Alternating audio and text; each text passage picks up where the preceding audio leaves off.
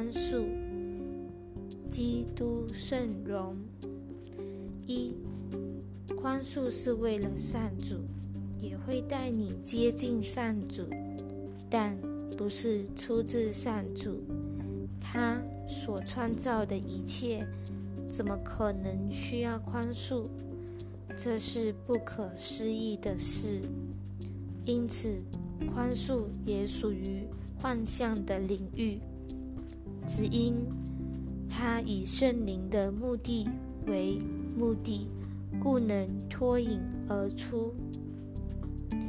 宽恕能帮人远离错误，不像其他的幻象，反而会导致错误。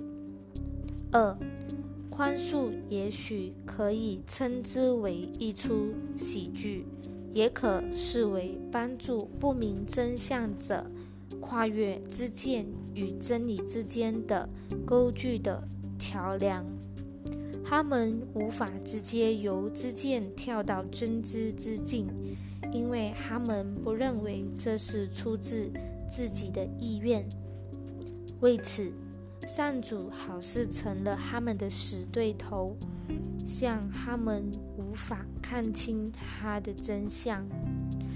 也正是这个神志不清的自见，使他们难以心甘情愿的启程，平平安安的归善主那儿。三，因此他们需要一种虚拟的救援假象，因为他们是如此的无助，他们需要平安的圣念。因为他们一直活在冲突之中。上主在圣子开口求助之前，早已知道他的需要。他不在意人们以何种方式求助，他的旨意只愿他们了解他所给予的内涵，这就够了。形式会随着需要而调整。但内涵却是不变的，就像他的造物主那般永恒不易。四，你必须先看见基督圣容，上主的记忆才可能回到你心中。理由很显然，若要看到基督圣容，必然涉及自见问题。没有人能直接目睹真知，基督圣容却成了宽恕最醒目的象征。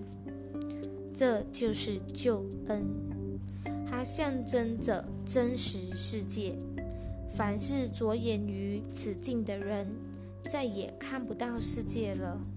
他离天堂之门距离不能再近了，他离天门不过一步之遥。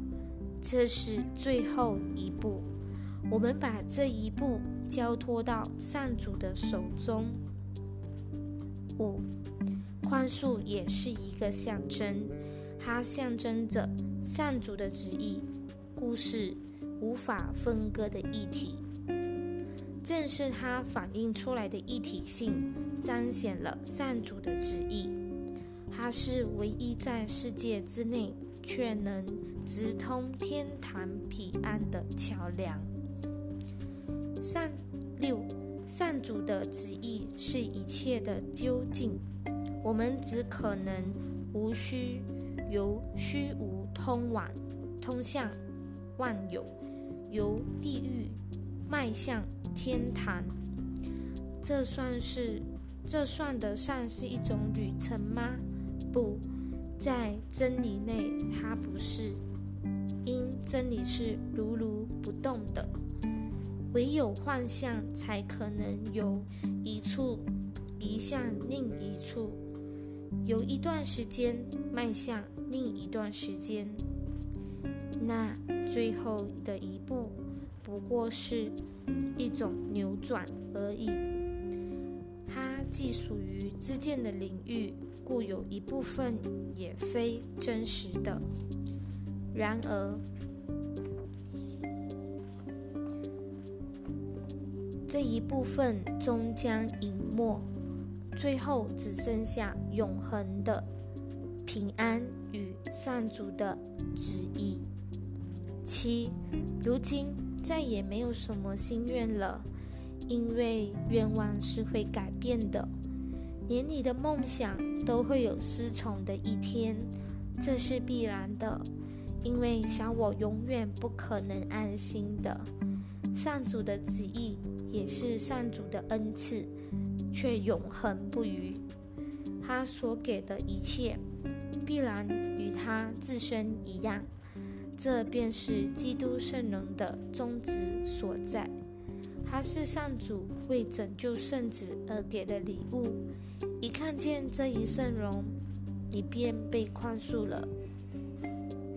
八，当你看到了反映在那境界的自我真相的那一刻，世界会显得出奇美丽。如今你不止纯洁无罪。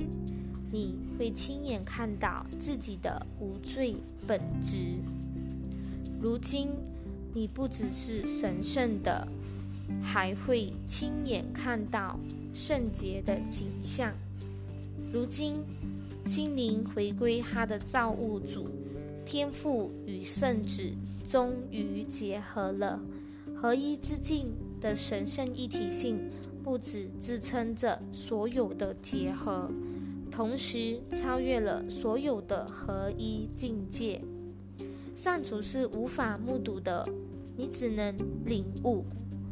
他的圣旨不是让你改，不是让你攻击的，而是要你认出他的真相。